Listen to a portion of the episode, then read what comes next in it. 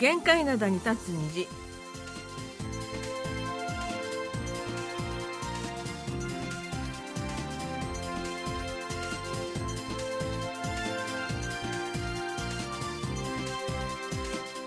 皆さんあんにょがせよ。3月8日水曜日の限界灘に立つ虹。隙間区とゆうちゃんもです。えー3月に入って日の出の時間がどんどん早くなっております。以前は7時でも暗かったのですが、えー今朝は日の出の時間が6時55分でした。えー天気の良い日が続いているせいか満月がとても綺麗に見えました。昨日の夜も満月でした。丸組のお母さんことキミヤスンです。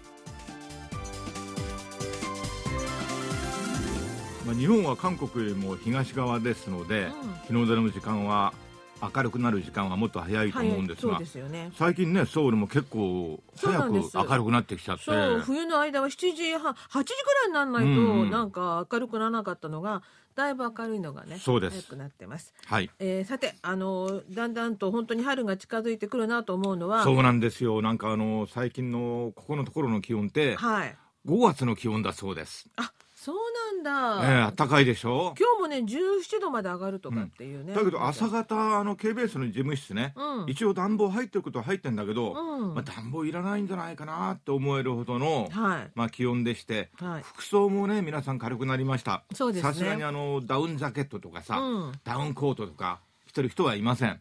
今のところはね、うん。はいはい。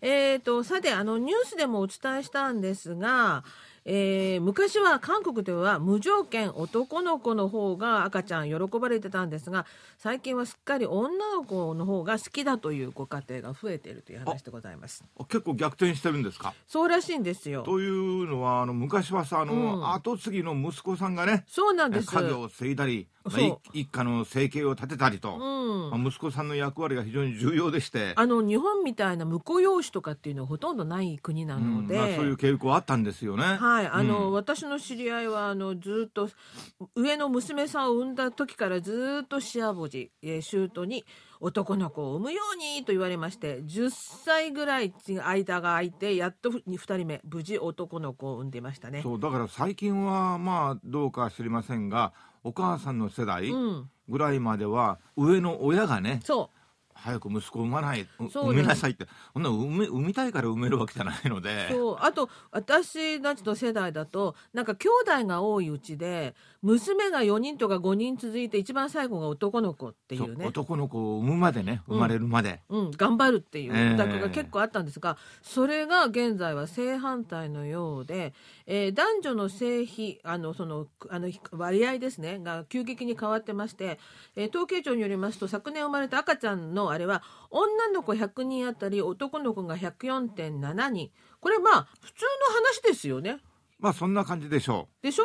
う男の子の方が若干の多いと。そう。これがですね1990年代はですね、えー第3子3番目の男の子が、えー男の子である率が189.9人。100人だからよほぼ2倍なんですよね。すごいねそれが去年は105.4人まで落ちましたから要するにまあ男の子もそんなにあれじゃなくなったって。でもっとすごいのは男の子を好む思想が特に強いテグ・キョンサン北道はですね1990年代全国の第3子の出生比率が193.7人の時にテグは392.2人キョンサン北道294人。わかる？これ この数字どういう意味だかこれやっぱ地方によって差があるわけですねはい。それに対してですね、そのテグのある、えー療養院の院長先生は、テグ、キョンサン北道地域は先祖を祀り、息子を産んで代を継がなければならないという考えが強かった。うんうんしかし最近はそんな考えはしなくなりました。はいそれでね、じゃあなぜ女の子が人気があるか。二つだそうです。人口保険福祉協会の会長さんは、扶養は社会保障制度に任せ、子供と交換する価値をより重要に思い、こうした面では息子より娘が良いと見ているようだと分析しておりまして、社会保障制度とかが充実してきたから、うん。昔に比べるとね。まあ、あの後継ぎの息子に頼らなくても。そう。だから息子さんが親の面倒見なくてもそうって感じなんですかね。老後は子供に養ってもらうんじゃなくて、まあ、経済的価値から情緒的な価値の方にシフトしているという意味だそうです。うんまたね、えっ、と、療養院入所の高齢者、130人の面会に来る子供の80%が娘。娘を親が好きな食事を作ってきたり、生活必需品を持ってきて、面会時間の30分を全て使って優しくスキンシップをしていくが、息子は10分で帰るんだと。息子10分で帰っちゃう。まあそんなもんですよ。息子忙しいんだから。娘だって忙しいわよ。でも、や要するに娘の方が優しいから、うんみんなおおね、親はね、まあ娘にもよると思うのですがで。さそれで、隙間さんとこほら、女の子二人じゃないですか。そうです。僕急に思い出しました。うんあのー我々の世代って結構あのー男の子が重視されるそう時代だったので。プッシュされませんでした？うんあのー二人目女の子生まれた時、うん義理の母親がね、うん。僕に謝ったんですよ。ごめんねとかね。あいやそんな謝る問題じゃないとでしょうと思ったんですが、あ。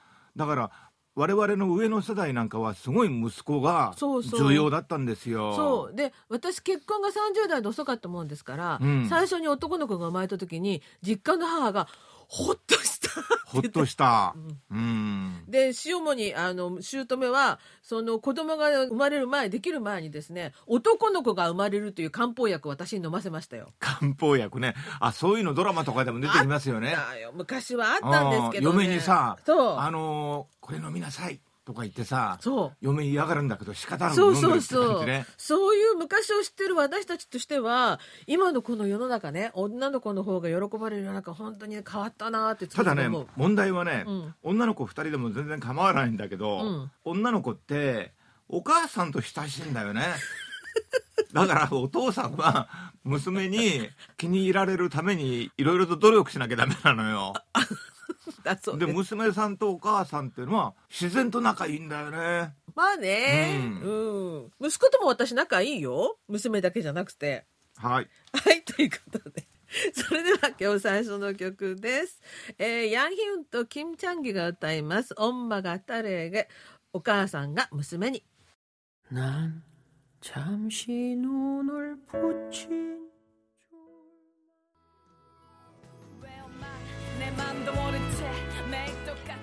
えー、ヤンヒユンとキム・チャンギが歌いました「オンマがタレーゲ」お母さんが娘にでした。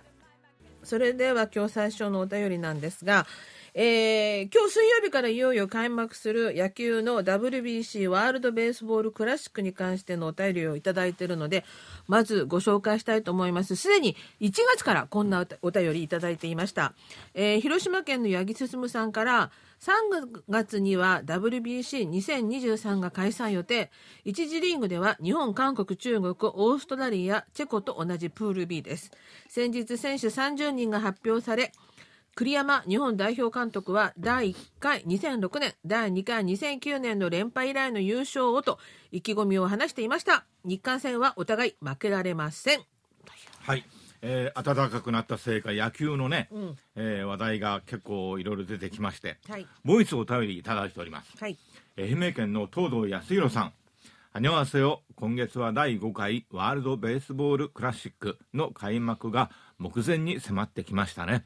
えーもちろん、えー優勝を目指して頑張れですが、同じ B 組には最大のライバル韓国も。今大会はメジャーのスーパースターの揃うアメリカも強そうですよね。なんといっても大谷選手がいますから楽しみです。え最後にもう一度お互いに優勝を目指して頑張れファイトはい。ありがとうございますありがとうございます。韓国チームも本番前の強化試合を行いまして、えーオリックスとの試合は2対4で敗れてしまったんですが、その後の阪神との試合で7対3で勝ちまして、気持ちよく明日の本番に臨めるということでございます。で、明日の第一試合、韓国はオーストラリアと日本は中国との試合ということでね、お互いに頑張りたいということで、えーさらに詳しくこの後社会面でもお伝えしたいと思います。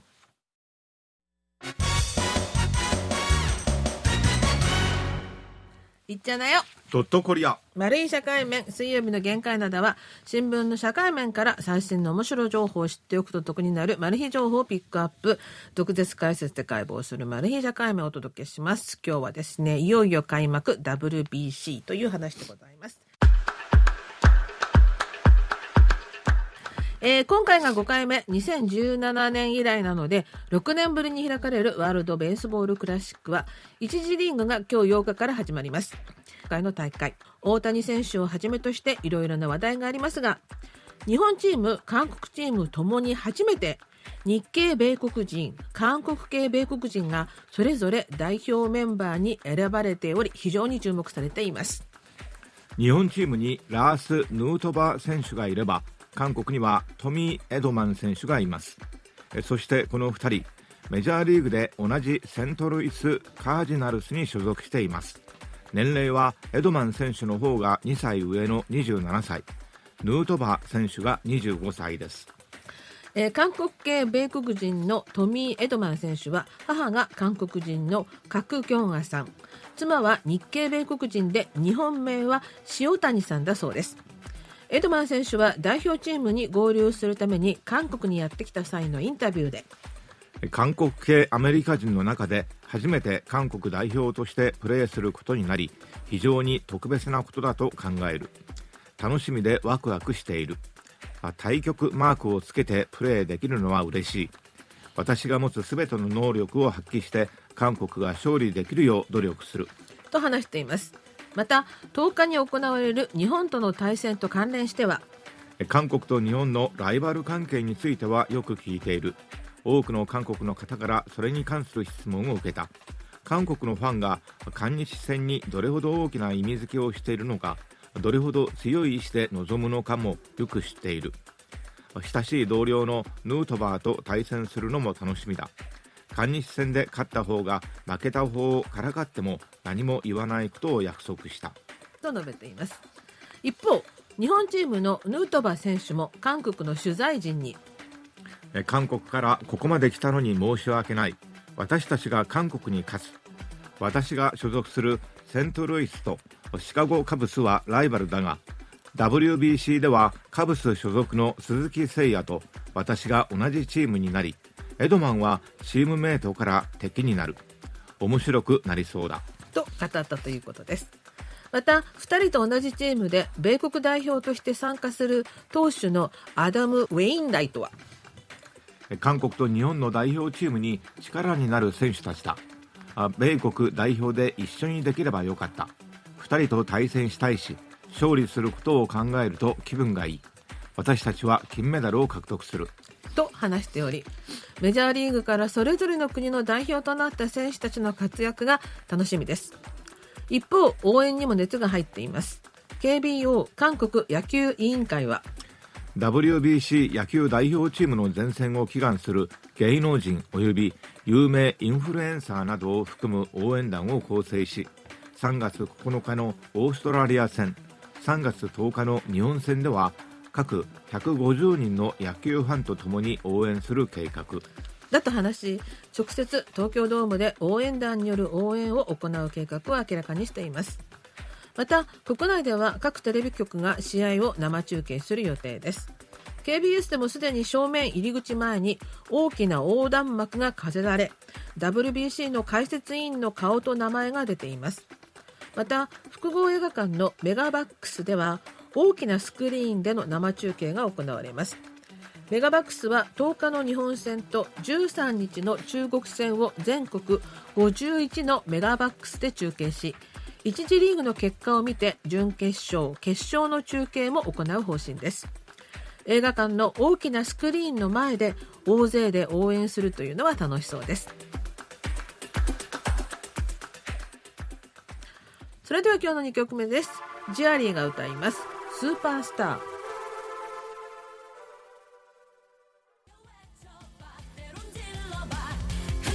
はいジュアリーでスーパースターでした。えーそれでは後半のお便りご紹介します、えー匿名希望の方からいただきました。先月韓国のお友達から2月23日になんと日本の天皇誕生日おめでとうございますとカカオトークをいただきました。まさか日本の天皇誕生日を韓国の方に祝っていただくなんて戸惑いはありました。私は最初は嬉しくて本当にありがとうと返事をしたのですがやはりありがとうだけでは良くないと思ってこのように返事をしました。日本人は36年もの長い間韓国を植民地にして罪もないたくさんの韓国の人たちの命を奪い韓国の言葉や文化までも奪っていました。本当にごめんなさい。このように返事をするとその韓国の方は過去の話は十分理解しています。でもこれからは仲良くしていきましょう。あなたにはその権利があります。と言ってくれました。私はとても嬉しかったです。一人の韓国の人でもこのように言ってくださる人は今までいませんでした。ありがとうございました。いやだけどこの韓国の友達ってね、うん。あのー天皇誕生日の祝日、ん。記念日をうん。知ってたんですね。昔はさ、うん。あのー外国の祝日とか記念日とか、うん。あのカレンダーとかながないから分かんなかったんだけど今はさインターネットとかでちょっと検索すると、うん。まあ、日本のカレンダーもヨーロッパのカレンダーもどんどん出てきたりするから、うん。分かっちゃうんですよね。でこの方偉いなと思うのは私なんかね古い人間なんで天皇誕生日っつうと4月29日だとまだ感覚があるんですよねあそれはお母さんあの昭和の世代ですね。はいはい。でわかりますその後何回か天皇誕生日って変わってるんですよね、うん。だから一番の新しいのが2月23日ということでよくご存知だったなと思いますねはいこの方ねあの本当にあの素敵なお友達をお持ちなんだなと思いましたあのお二人の友情がねこれからも末永く続くことをお祈りしたいと思いますはい。えー最後にですね今日が結婚記念日だというお手紙いただいてますので、ご紹介したいと思います、ね、広岡敦さんからいただきました。え3月8日は私たち夫婦の結婚記念日です。今年でなんと26回目を迎えます。えもう26年も経ったなんて信じられません。ここまではいいんですよ。はいえこっからが大切じゃないですえ、かそうなんです。未だにラブラブで大変幸せな結婚生活です。すごいよなえ障害を持っている私のことをよく面倒を見てくれています。本当に感謝しかありません。来世も一緒になりたいと本気で考えています。おめでとうございます。あのまずはですねね、うん、結婚記念日。とてもとてもおめでとうございます。お祝い申し上げます、はい。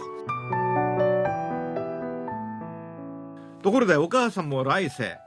まああのー生まれ変わってですね今の旦那さんと一緒になりたいですか？普通さこの質問韓国で結構この質問よくするよね。あこれはね韓国も日本もしてるんですよみんな。日本もするのかな、はい。韓国ってよく芸能人にこれ聞いてますよね、うん、で大体お母さんのこと聞いてんですよ。大体みんなノーって言うじゃない、ええ。私も来世はね。でもほらその下から出てくる子供たちのことを考えるとやっぱりしょうがないのかなとも思いますけどねえーなんかすごい曖昧でどういう意味なのだかから他のおわかんない父さんにしたら子供たちちももうちょっと他の子供が出てくるのかなって気がするからね。いやーそれでね僕調べてみたんですよ。調べたの？何を調べたあんですか、のーまあ広岡さんが結構珍しいケースなのかなってね。あの僕の感覚からするといや次の生まれ変わったらさ、うん。また他のねねえ。人とうん。会って新しい未来みたいながという開きたいよね。思いもあったりするんですけども、うん。日本の場合ですね、ええ。これあのいい夫婦の日ってあってあはいはい。そこでちょっと数年前のアンケートなんですけども、はい。もちろん。もちろん。要するに生まれ変わったとしたら今のパートナー選びますか？うんもちろん選ぶっていう人が34.9%もいるんですよ。三分三人に一人はそうなんだ。そう。うん。で反対にうん。別の人を選びます、あそれは？僕みたいな人ですね、はい。それ21.9%あってずっと少ない。少ないんですよ。あ少ないのね。でああそうか結構多いんだなと思ってね。あじゃあ韓国はって思ったら。い韓国はと思ったら？やーこれなんかちょっと悲しい結果なんですよね。はい。まあこちらもあの数年前の統計でアンケートではあるんですけれども、はい韓国の場合はこれ男女に分けて、あはいはいはい、えーはい質問してるわけよですよ。り詳しいのね。はい、うん生まれ変わったら、うん。今の夫と結婚しますか？ってうん。女性の配偶者に聞いたわけですよ、うん、19%しかいないんだよ、女性の場合はね、ええ。5人に1人でね、うん、旦那にねあなた生まれ変わったら今の奥さんと？奥さんとまた結婚しますか？45%もいるんですよ。ああ男性の方が結構愛情度数高いねいやこれ愛情というかねうん。独りよがりというか自分はそう思っててもうん。相手側の奥さんはうん。全然そう思ってないってことじゃないですかまあこれあの韓国は男女を分けてアンケートをしたもんで別々になってるんですが、はい。まあこれ平均すると日本のね34.9%と、うん。まあほぼ同じなんですよ。あ。平均するとね、うん、男女合わせて平均すると。だけどやっぱりね女性は20%に及ばないのに、うん。男性だけなんか45%も結婚しまた結婚したいとか言ってもね かわいそうだよな。はい。はい。まあいずれにしても広岡さんおめでとうございおまめですとうございます。あの日本の方でそれもおじさんがですね、うん。こんなに素直に奥様への感謝と愛情をこう公開して披露してるっていやだから本当になんか純粋にねうん、幸せな結婚生活をしてるんですよきっと、ねえ、うん。26周年だよ。い。や羨ましいですよね。私ねもう私なうちなんかもう30年過ぎてますけども。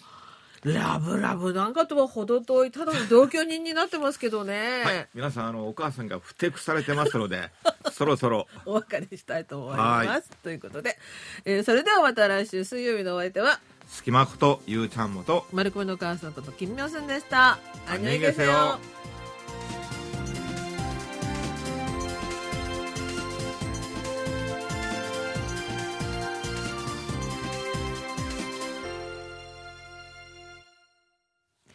お聞きの放送は韓国ソウルからお送りしているラジオ国際放送 KBS ワールドラジオです。